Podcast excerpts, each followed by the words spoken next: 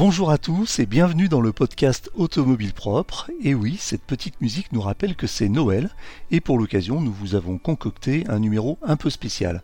Alors un podcast un peu particulier aujourd'hui puisque nous sommes en fin d'année et comme toutes les fins d'année, eh bien c'est un peu l'heure du bilan. Hein. Vous savez que c'est une espèce de marronnier dans les médias et on n'y échappe pas. Donc on va faire un petit bilan de l'année 2022 euh, et pour, ce, pour cela, eh bien j'ai proposé à à tous les membres de la rédaction d'Automobile Propre, en tout cas ceux qui sont les journalistes les, plus euh, assidus et les plus disponibles aussi, de, nous rejoindre sur, ce podcast pour euh, nous faire part un petit peu de, leur ressenti sur l'année 2022, ce qu'ils en ont retenu, les tops, euh, les flops, et puis ce qu'ils attendent un peu aussi peut-être de l'année 2023 en termes de prospective et de, et de perspective.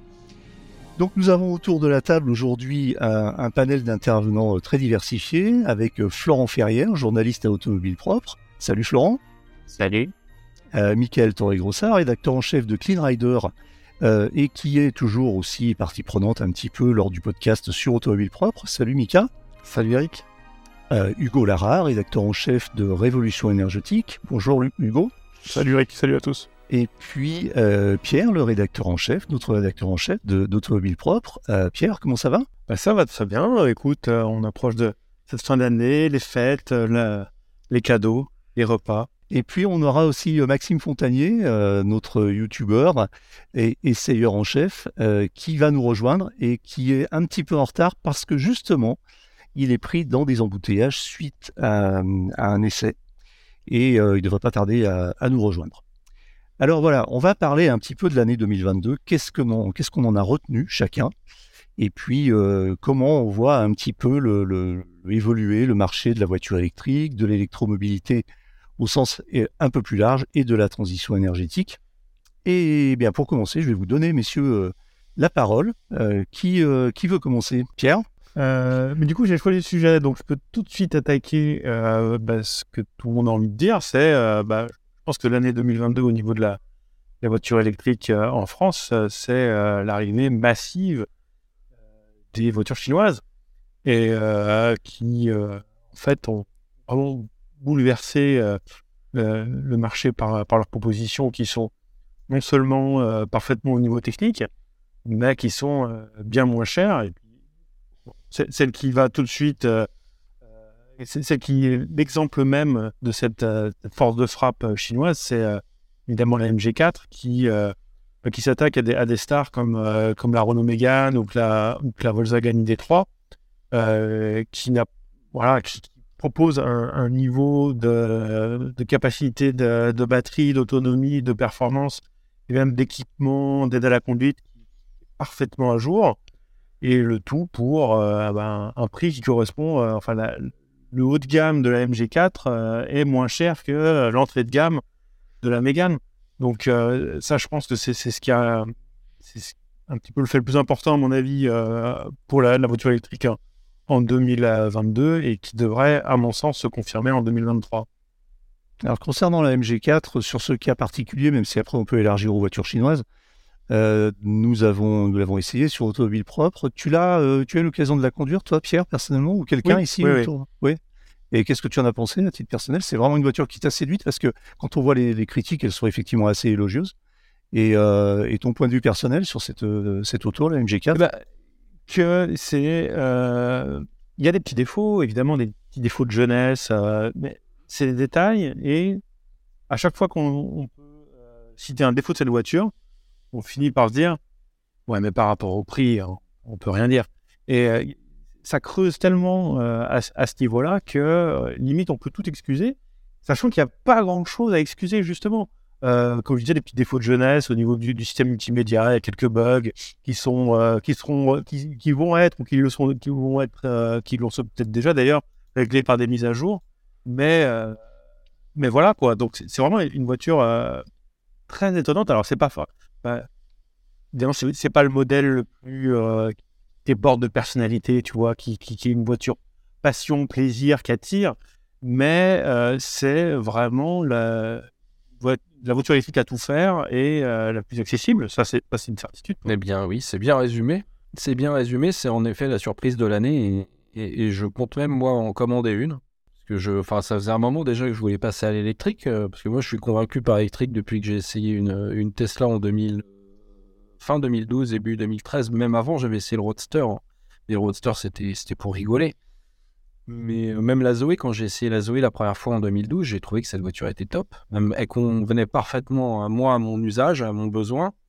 Mais le tarif, il est juste complètement délirant, quoi. Moi, moi c'est ce qui me révolte. Je trouve que en fait, Renault fait avec ses voitures euh, ce qu'on a fait avec le Minitel, quoi. C'est-à-dire qu'on arrive en avance avec un produit phare, mais euh, on n'arrive pas à le vendre, quoi. Ou on, fait tout pour ne pas le vendre. Enfin, moi, c'est comme ça que je le, conçois. Après, ça s'explique. On veut pas cannibaliser les produits thermiques. Donc, il y a une explication euh, logique et marketing à, à pas baisser les prix électriques trop vite. Mais il y a une nuance entre brader ses tarifs et surfacturer une technologie parce qu'on sait qu'on est dépendant des Chinois et, qu'on, et, et donc du coup on essaie de gagner du temps.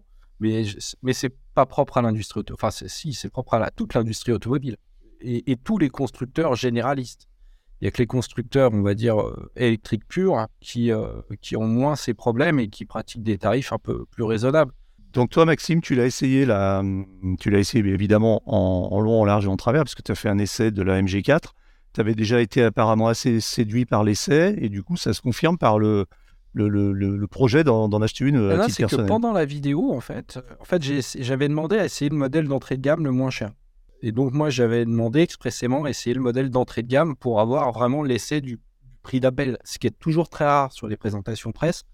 En général, les constructeurs ont toujours tendance à présenter les modèles haut de gamme tout équipés avec les meilleures motorisations et même à proposer les motorisations haut de gamme en priorité avant, avant de lancer les modèles entrée de gamme. Et là, il y avait un modèle entrée de gamme sur la présentation, donc euh, je me suis vraiment battu pour l'avoir. Et, euh, et quand je l'ai eu, bah, j'ai vu qu'elle avait des petits trous avec des enjoliveurs, etc. Bon, euh, j'avais déjà essayé pas mal de MG qui étaient des tractions et des, qui étaient des voitures thermiques transformées en électrique en quelque sorte, enfin aménagées sur une plateforme commune. Et donc, je m'attendais à quelque chose de correct, mais moyen. Et en fait, j'étais euh, vraiment très, très agréablement surpris par cette voiture, puisqu'on a une vraie plateforme de voiture électrique pure et une plateforme ultra moderne. Euh, et donc, euh, voiture très bien équilibrée. Et j'ai surtout été agréablement surpris aussi par tout ce qui était précision des commandes, freinage, chose qu'il n'y avait pas sur les MG, enfin sur les MG chinoises que j'avais eu l'occasion d'essayer jusqu'à présent, qui étaient, qui étaient bien hein, pour le prix mais qui n'était pas au niveau, on va dire, des attentes, des exigences des Européens. Alors très bien, bah, puisque puisqu'on t'a, Maxime, euh, tes tops et tes flops de 2022. Alors en top, on peut dire la MG4 en effet. Moi j'ai aussi euh, particulièrement apprécié le XC40 euh, Recharge Start que j'ai essayé cet été. C'est un vieux véhicule, pareil, c'est une base de thermique électrifiée. Là je lisais dans Auto Plus un comparatif de voiture électrique à 50 000 euros et il arrivait dernier. Parce qu'en effet, si on prend une finition haut de gamme, il va se retrouver assez cher.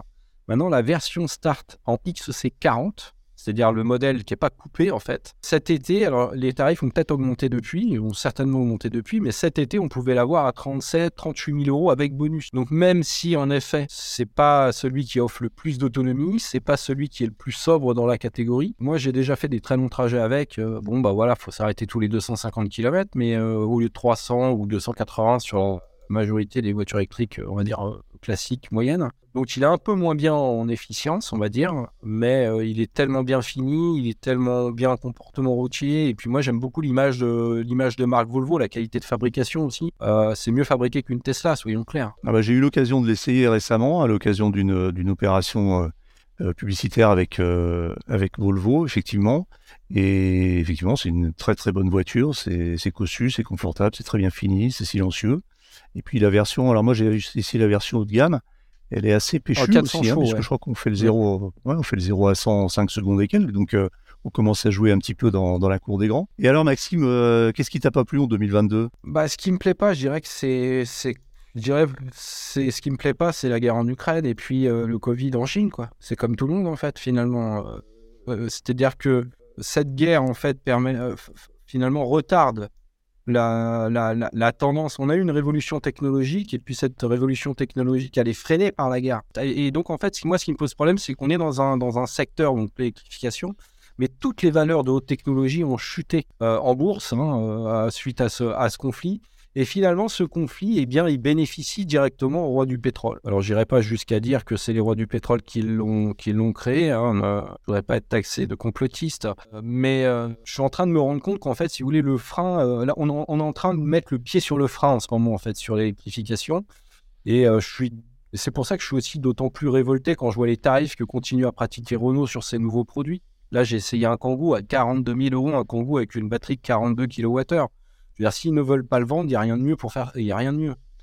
Alors que le produit peut être pas mal. Euh, il n'y a pas de, il a pas de véhicule comme ça sur, pour l'instant sur le marché en électrique, etc.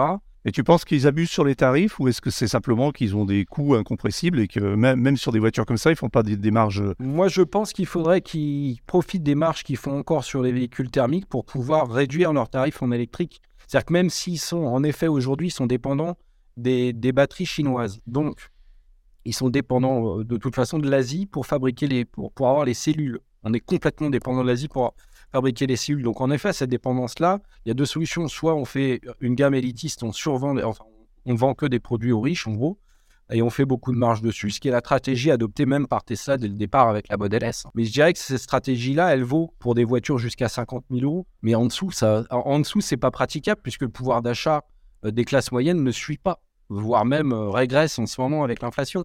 Donc il y a un décalage en fait entre le, pouvoir d'achat et, euh, l'offre de, véhicules électriques. Et moi, j'en veux en effet aux constructeurs français, notamment Renault. Enfin, quand je dis j'en veux, c'est parce que j'aime leurs produits. Hein. Euh, on en veut toujours aux gens qu'on aime. Hein, mais, mais en fait, moi, ce qui m'ennuie, c'est que Renault a toutes les cartes en main pour lutter contre les Chinois et en pratiquant des tarifs qui sont délirants. Et quand je dis délirant, pour moi, si vous voulez, toutes les Renault devraient être facturées 6 à 7 000 euros de moins que le tarif affiché. Hugo, euh, quels sont tes, tops et tes flops de 2022 alors moi, je vais parler surtout d'énergie. Euh, j'ai deux tops en 2022. C'est d'abord la mise en service du tout premier euh, parc éolien offshore de France, qui se situe donc à Saint-Nazaire. C'est le parc éolien de Saint-Nazaire et qui a ajouté 480 MW de puissance de production électrique bas carbone. Pour se faire une idée, 480 MW, c'est l'équivalent d'à peu près 2000 euh, Tesla Model S qui chargent euh, à pleine balle sur un superchargeur. D'accord. Alors ça, c'est la puissance. Et en termes de production annuelle, on attend euh, à peu près 1700 gigawattheures par an de production électrique juste pour ce parc éolien de Saint-Nazaire et 1700 gigawattheures pour continuer sur la comparaison avec le véhicule électrique. Et eh bien ça, ça correspond à à peu près 20 millions de voitures, 20 millions de Kia EV6 entièrement rechargés donc, euh, V6 fait 77 kWh. On peut la recharger euh, plus de 20 millions de fois uniquement grâce à ce parc éolien euh, offshore. Et le deuxième top, c'est plus au niveau européen, c'est la mise en service du premier réacteur nucléaire de type EPR en Europe. on sait qu'on en a un qui est en construction depuis plus de 10 ans, je crois que ça fait 12 ans, à Flamanville. On attend sa mise en service avec impatience, qui est maintes fois reportée. Et en Finlande, à Olkiluoto exactement, il y a le tout premier réacteur euh, de type EPR qui a été mis en service et c'est 1650 MW de puissance de production euh, bas carbone qui a été mise en service. Et c'est toujours très bon à prendre dans un réseau électrique européen qui est extrêmement encore dépendant des énergies fossiles, le charbon, le pétrole et le gaz. Donc voilà, nucléaire et renouvelable ensemble, c'est vraiment ce qui a fait avancer là, le, réseau électrique européen en 2022. Très, deux très bonnes nouvelles et on attend c'est une très bonne nouvelle pour 2023 aussi. Alors sur les, sur les parcs, euh, on viendra à tes flops après s'il y en a, euh, sur les parcs euh, éoliens offshore, un mot peut-être, on sait qu'il y a beaucoup de discussions sur ce sujet, pas mal de, d'opposition aussi au, pluriel à, ce type de déploiement. qu'est-ce que tu en penses personnellement, toi qui es vraiment un, expert du, sujet? Alors en termes de production, c'est une bonne chose puisque les parcs éoliens offshore, ils, produisent beaucoup plus d'électricité que les parcs éoliens terrestres. Pourquoi? Il y a plus de vent au large? Voilà, les vents sont beaucoup plus euh, euh, constants. D'accord. Et euh, puissants en mer, puisqu'il n'y a aucun obstacle, contrairement à sur Terre. Quoi. Donc, en fait, la, raison, une des raisons qui font qu'on installe les parcs offshore, c'est non seulement une question de place, j'imagine, parce que ça évite d'artificialiser de, des terrains sur, sur la terre ferme, mais c'est aussi parce qu'on a une meilleure productivité, une meilleure efficience du fait qu'il y a plus de vent au large. C'est ça. On a quasiment 20% de production en plus en mer. Ça coûte un petit peu plus cher. Il y a deux technologies d'éolien En mer, il y a l'éolien posé, c'est-à-dire que l'éolienne, elle est fixée au fond marin. Ouais. Et il y a l'éolien flottant. Euh, donc, c'est des énormes caissons. On se rend pas bien compte, hein, c'est des caissons qui sont aussi gros que des immeubles de 10 étages, quoi. Euh, voilà, et qu'il faut ensuite euh, ancrer au sol avec des encres, des encres de bateau, mais 10 fois plus grosses, quoi. Et cette technologie, elle n'est pas encore ultra mature. D'ailleurs, on va lancer en 2023 les premières éoliennes flottantes de France. En tout cas, c'est une technologie qui est extrêmement prometteuse parce qu'on peut produire énormément d'électricité sur, nos côtes françaises. On a plus, on a différentes expositions, différents types de vents en France. Euh, et, donc, c'est vraiment à partir de, de, 2022. Là, en décembre, on a eu le premier parc éolien à Saint-Nazaire qui a été inauguré et, euh, et ça va ensuite s'accélérer très vite. Et sur ces éoliennes offshore, euh, puisque tu dis qu'il y a plus de plus d'efficience, plus de vent et que donc avec un rendement qui est supérieur, est-ce qu'on on peut imaginer, par exemple, quand on voit des éoliennes sur Terre, on voit que parfois elles sont à l'arrêt parce qu'il n'y a pas de vent. Euh, est-ce que c'est le cas offshore ou est-ce qu'elles tournent pratiquement tout le temps en permanence parce qu'il y a toujours une petite brise marine? Alors, euh, normalement, même sur Terre, les, les éoliennes ne sont jamais quasiment euh, arrêtées. Souvent, quand elles sont arrêtées, c'est d'ailleurs parce qu'elles sont en maintenance. Des fois, c'est parce que le prix de l'électricité n'est pas intéressant. Ben, les éoliennes, elles sont pilotées comme d'autres centrales électriques, en fait, hein, donc en fonction du, marché d'électricité. Et euh, quand on est en surproduction, ben, il préfère les arrêter tout simplement parce qu'on ne peut plus écouler ou parce que ben, l'électricité a un prix négatif. En ce moment, c'est pas du tout le cas. En général, à part vraiment des situations assez rares d'anticyclones très puissants où il y a, vraiment pas un pet de vent, euh, les éoliennes sont à l'arrêt. Mais sinon, elles tournent tout le temps, elles produisent beaucoup moins évidemment. Mais en mer, euh, effectivement, ça devrait être extrêmement rare, extrêmement rare de ne pas voir des éoliennes. Et alors, côté flop Au niveau flop, bah, je pense que tout le monde doit s'en douter, c'est euh, la disponibilité des réacteurs nucléaires français.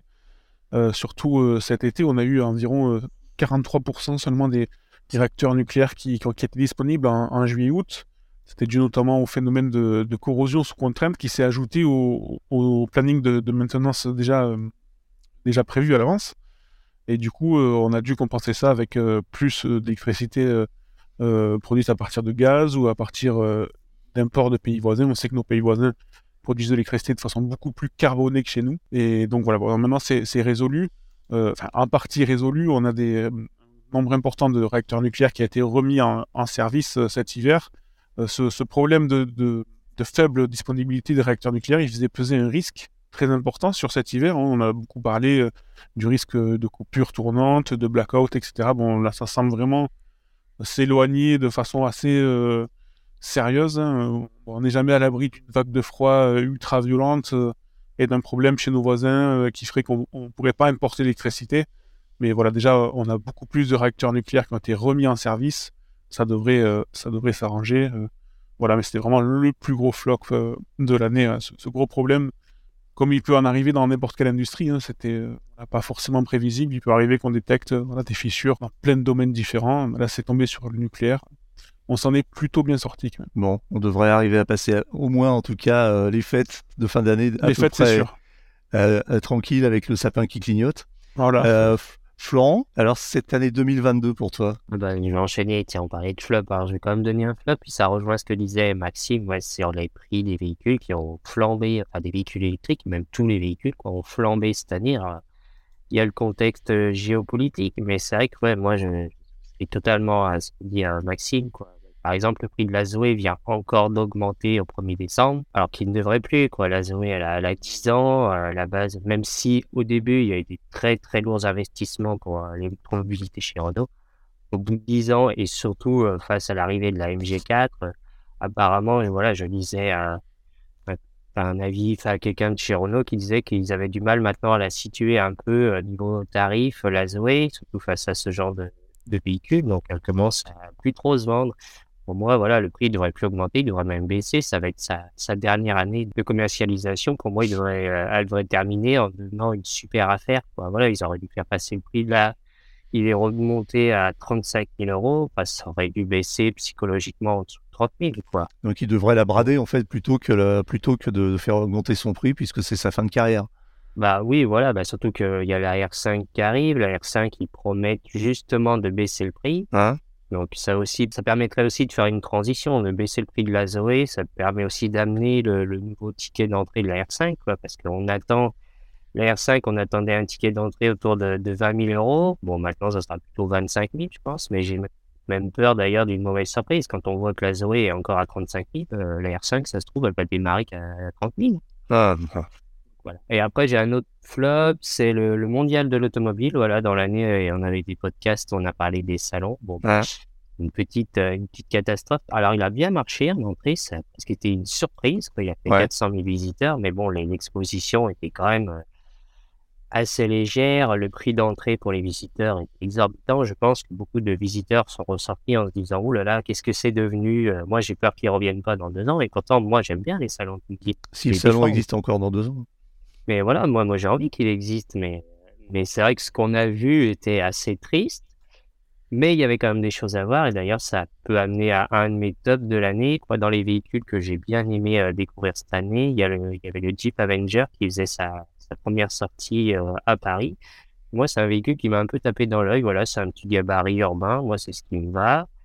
Euh, leur premier véhicule électrique de Jeep, quoi, avec euh, des nouvelles fiches techniques des citadines électriques de Stellantis, c'est-à-dire un nouveau bloc de 156 chevaux, une autonomie de 400 km. Donc, toutefois, ça devient intéressant sur l'autonomie, ça devient assez polyvalent. Et puis le prix reste encore un peu élevé, mais euh, je m'attendais à pire parce que là, pour l'instant, il y a une version de lancement qui est un petit peu en dessous de 40 000 euros, mais c'est vraiment la version tout équipée, donc euh, il peut pas y avoir plus cher. Donc ça, une version plus milieu de gamme sera un peu moins chère, donc un peu négociée, ça peut être intéressant. Et un autre véhicule aussi au mondial de l'automobile que j'ai découvert, donc bon, quand même eu des choses au mondial, la preuve, c'est euh, dans un autre registre, c'est le Mobilize Duo. Donc c'est ce qui va remplacer le Renault Twizy avec une, euh, ça garde à peu près le même concept et la même forme, mais en étant amélioré. Cette fois, il y a des vraies portes, par exemple, vraiment bien à l'abri en conduisant.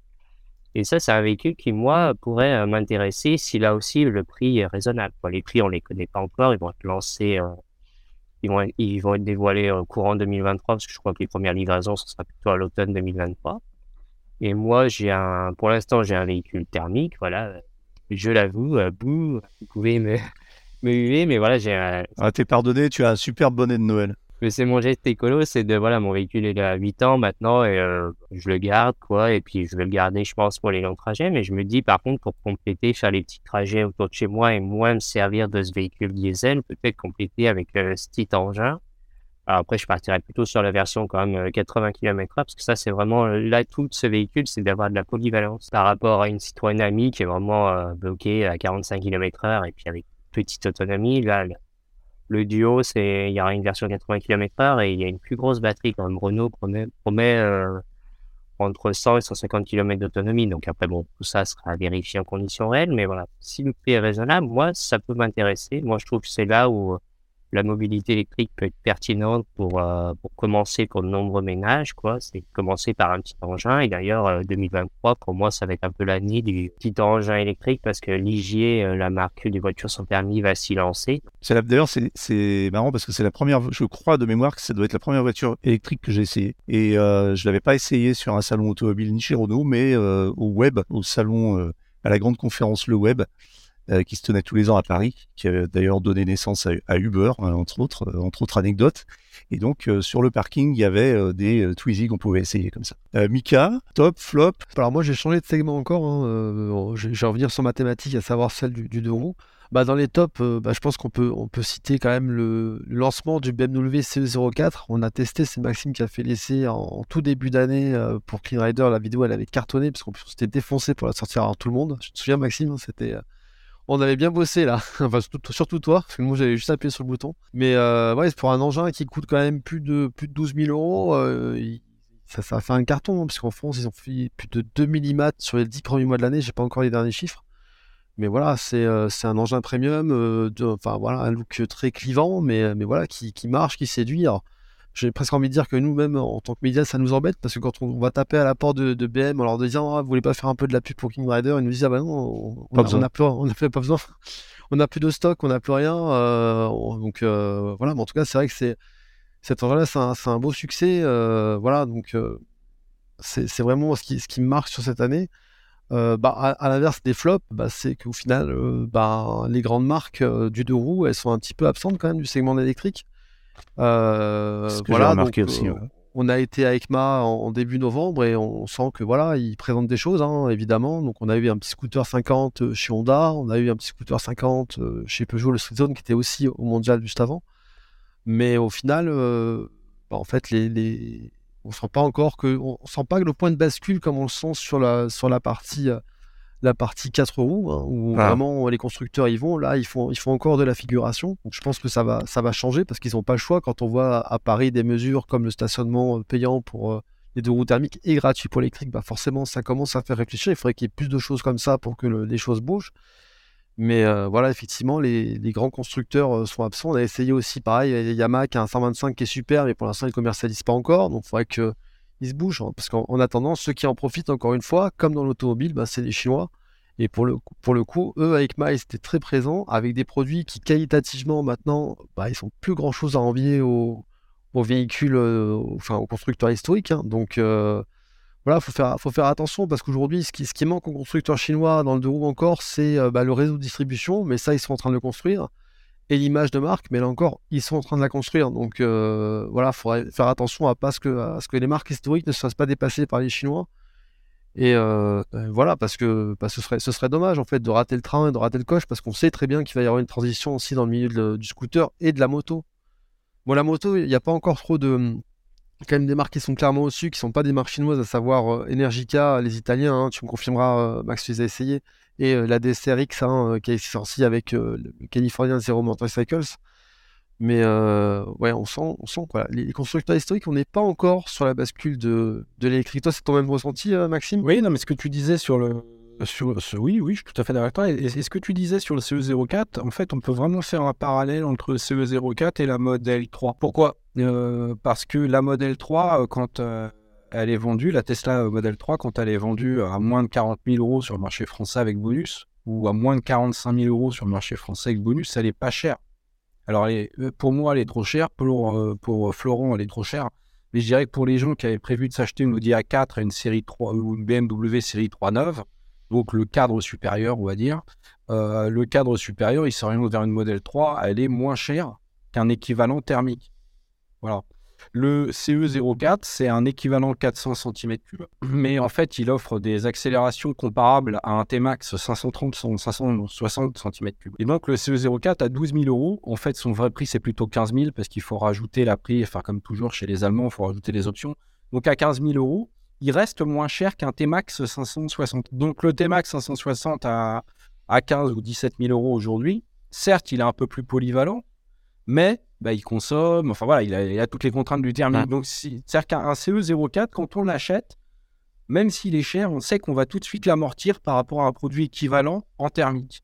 C'est le cas d'une Model 3 par rapport à une BMW série 3. Et, et- et- et le point commun entre le CE04 et la Model 3, c'est que comme ils sont au bon prix, eh bien, les constructeurs sont en rupture de stock et surtout, ils n'ont pas besoin de faire de publicité. Donc, comment baisser les prix des Zoé Comment baisser les prix des Renault? Eh bien, moi, j'ai une astuce. Vous arrêtez de faire de la pub sur ces putains de caisses, ok? Vous arrêtez de faire de la promotion. Et l'argent que vous avez prévu de mettre dans la promotion, je ne devrais pas dire ça, puisque les médias peuvent en profiter. ça va pas nous arranger, mais- ça. hein. Mais, mais, mais oui, non, mais je veux dire, Tesla, c'est ce qu'ils font. Ce que je veux dire, c'est que Tesla, et, nous, ça ne nous empêche pas de faire des très bons scores d'audience sur Tesla. Euh, donc, donc, à un moment, c'est, faut voir où est-ce qu'on met l'argent. Est-ce que l'argent, on le met dans le marketing ou est-ce que l'argent, on le met dans les produits? On peut difficilement euh, euh, comparer des produits qui sont à très forte attractivité et qui effectivement peuvent se passer de publicité, euh, que ce soit du premium ou de temps en temps un produit un petit peu plus euh, grand public comme la Tesla Model 3 ou le, fameux scooter électrique de, BMW. Mais bon, ça c'est un autre débat. Mais les marques ont, malheureusement et heureusement pour nous et pour les médias besoin de faire un, petit peu de, publicité pour se faire connaître. C'est sûr que Ferrari n'a pas besoin de faire de publicité, c'est clair.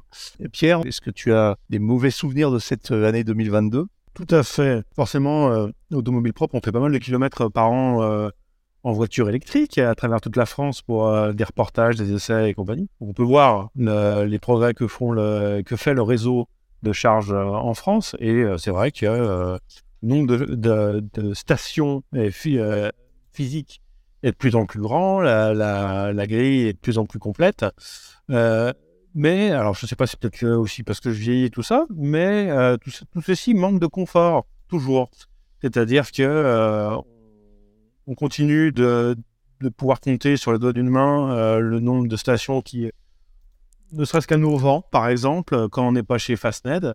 Et encore, les auvents Fastnet sont bien, mais c'est au niveau des courants d'air, c'est pas top. il pleut, il y a du vent, on est mouillé quand même. Et, euh, surtout, moi ce que j'ai- remarqué particulièrement lors du dernier road trip avec des caravanes, c'est que en plus on voit depuis euh, les bornes où on charge, on, voit les, euh, les pompes des stations-service couvertes avec un auvent qui mène juste jusque dans la station où se trouvent les toilettes, les cafés, la nourriture, et les, bornes restent un petit peu à l'écart, un petit peu dans l'obscurité, euh, face aux éléments. Et je trouve que euh, ça fait partie de voilà, on, paye très cher, le, paye très cher les recharges sur autoroute, hein, on va pas se mentir, il faut, il faut bien le dire.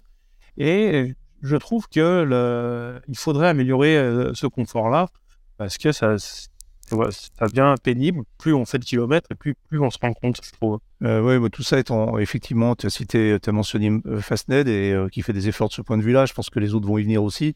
Jusqu'à maintenant, la fonction de recharge était purement une fonction euh, utilitaire et partant aussi du principe que généralement tu sors juste pour brancher ta voiture et tu te remets vite à l'abri dedans. Donc, euh, ce qui explique que certaines stations soient effectivement donnent vraiment l'impression d'être des espèces de, trucs perdus au milieu de, nulle part. Moi, je vais euh, conclure aussi en vous donnant un petit peu ce que j'ai pensé de cette année et puis de ce que j'attendrai un petit peu de 2023. Alors d'une façon un peu générale, hein, c'est-à-dire voiture et, et ce qui me concerne dans mon quotidien aussi, c'est-à-dire les deux roues, les deux roues électriques.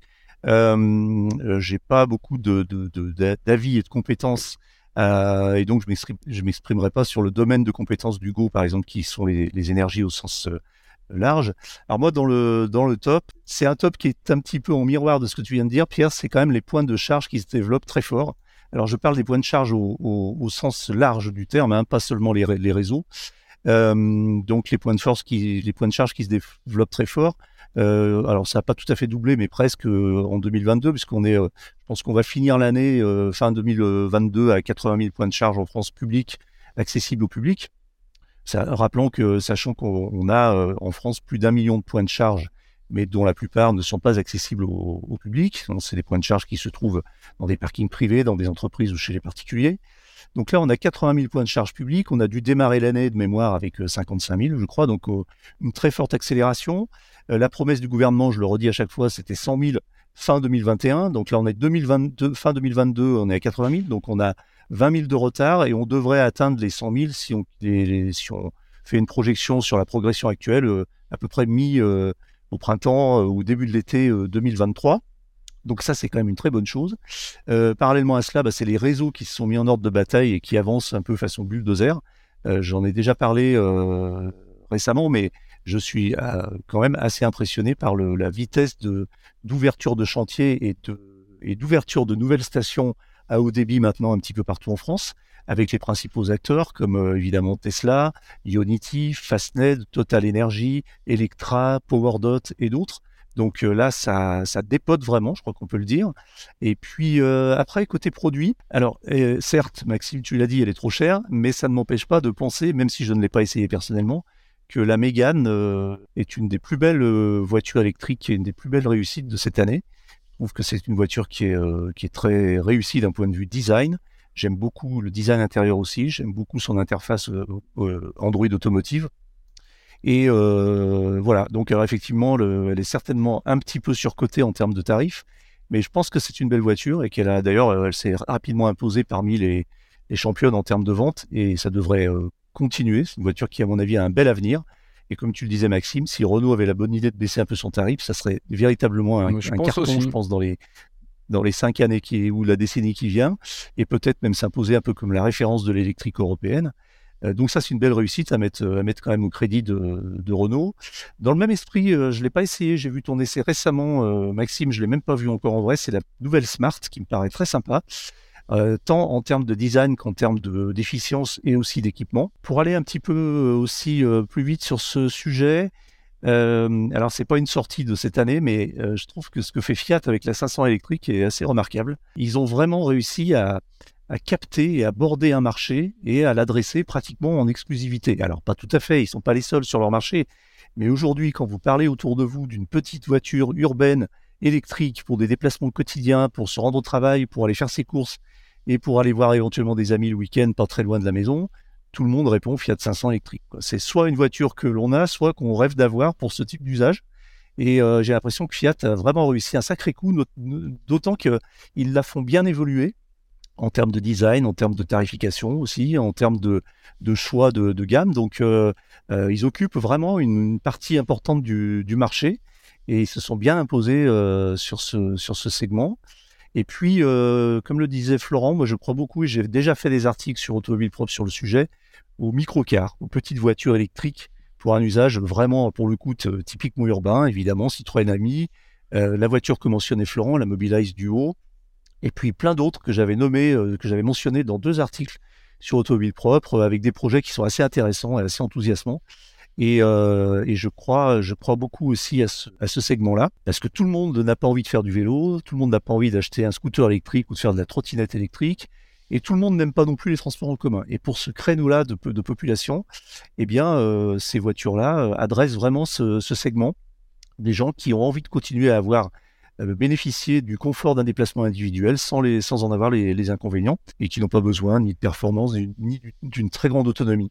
Alors sur les flops, moi il y a un truc que, que je regrette un peu et là j'élargis sur le sujet un petit peu des deux roues électriques et des mobilités urbaines. J'en ai fait aussi un article sur Clean Rider un éditorial, c'est je trouve que les, le vol de vélo aujourd'hui est un vrai sujet, euh, notamment le vol de vélo électrique, et c'est un sujet qui, à mon avis, est devenu politique et dont devrait s'emparer, puisque c'est un sujet politique, les élus et les hommes politiques pour améliorer la situation. Alors ils le font, hein, il, y a, déjà des aménagements qui sont prévus, ils font des efforts, euh, notamment moi je parle pour là où je réside à Lyon, il y a, des, choses qui sont faites. Je pense qu'il y a plein de solutions à, imaginer pour faire en sorte que, que ce fléau euh, non pas disparaisse, parce que ça paraît difficile, mais en tout cas soit largement euh, réduit. Et euh, je pense aujourd'hui, alors c'est un peu au doigt mouillé, mais je parle, je parle autour de moi, puis je baigne un petit peu dans le sujet, dans le milieu et dans le sujet. je pense pouvoir dire qu'aujourd'hui, un des gros freins à l'utilisation et au passage au vélo, et notamment au vélo à assistance électrique pour de nombreux citadins, et tout simplement l'apport du vol. C'est-à-dire qu'il y a plein de choses. Moi, j'ai un vélo électrique, je m'en sers pour faire des, trajets où j'ai euh, euh, clairement identifié mon point d'arrivée et la possibilité de le mettre dans un endroit sécurisé. Sinon, je le prends pas. Euh, pour aller au cinéma, pour aller au restaurant, pour aller au musée, malheureusement, je prends pas mon vélo électrique alors que je, rêve de, pouvoir faire tous ces trajets en vélo électrique et je l'ai fait autrement parce que je sais que j'ai une chance sur deux pour ne pas retrouver mon vélo quand je sortirai du cinéma ou du musée. Donc, euh, je pense que là, il y a un vrai effort à faire, même si, encore une fois, je le dis, euh, euh, les élus s'en occupent un peu, mais il y a plein de choses à imaginer. Je vous renvoie peut-être à, l'article que j'avais fait sur Clean Rider sur le sujet. Et un autre sujet en termes de flop qui me préoccupe un peu, toujours dans le même territoire, c'est l'interdiction qui pèse un peu comme une menace là, sur l'interdiction des trottinettes électriques en free floating. Euh, je trouve que ça serait très dommage, car pour moi, c'était, euh, même si on a eu beaucoup, effectivement, on a connu beaucoup d'excès, beaucoup d'abus et des choses euh, très, très désagréables autour de, ce nouveau mode de déplacement, je pense que c'est quand même quelque chose qui est hyper pratique pour beaucoup de gens et qui est aussi bien un vecteur de, liberté individuelle pour les, pour, les, pour les déplacements urbains.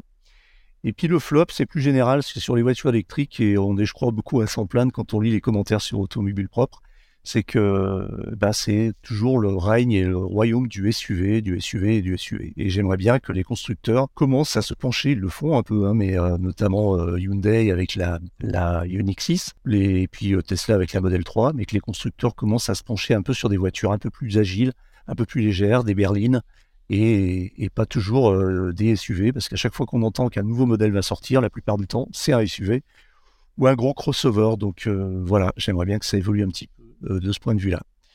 Euh, voilà, pour les perspectives de 2023, moi j'aimerais bien qu'il y ait plus d'infrastructures pour voyager en vélo, à assistance électrique. Ça veut dire pas forcément juste les trajets euh, pour navetter entre soi, entre chez soi et son travail, mais pouvoir partir en week-end, pouvoir partir en vacances avec des voies dédiées, peut-être des chargeurs rapides comme les voitures électriques, euh, des cabanes anti-vol, euh, voilà, des petites infrastructures comme ça qui seraient pas très euh, coûteuses et qui permettraient à des gens de se dire bah tiens, ce week-end je pars pas en voiture mais je pars en vélo électrique. C'est un tel plaisir, franchement, je le recommande. J'ai eu l'occasion de le faire déjà quelques fois, c'est vraiment vraiment génial. Et quand on aime se déplacer, qu'on aime un peu voyager, je crois que c'est une nouvelle façon de découvrir le, les choses et les, voyages. Après, j'espère beaucoup aussi euh, qu'on ait des avancées un peu plus rapides que prévu sur les batteries solides et qu'on ait quelques bonnes nouvelles, puisque aujourd'hui les constructeurs nous annoncent plutôt un horizon à 2028-2030. Donc si ça pouvait être un peu avant, ça serait bien. Euh, voilà, très bien. Eh bien, euh, je, je vous remercie, hein, c'était sympa. J'espère qu'on aura d'autres occasions de le faire.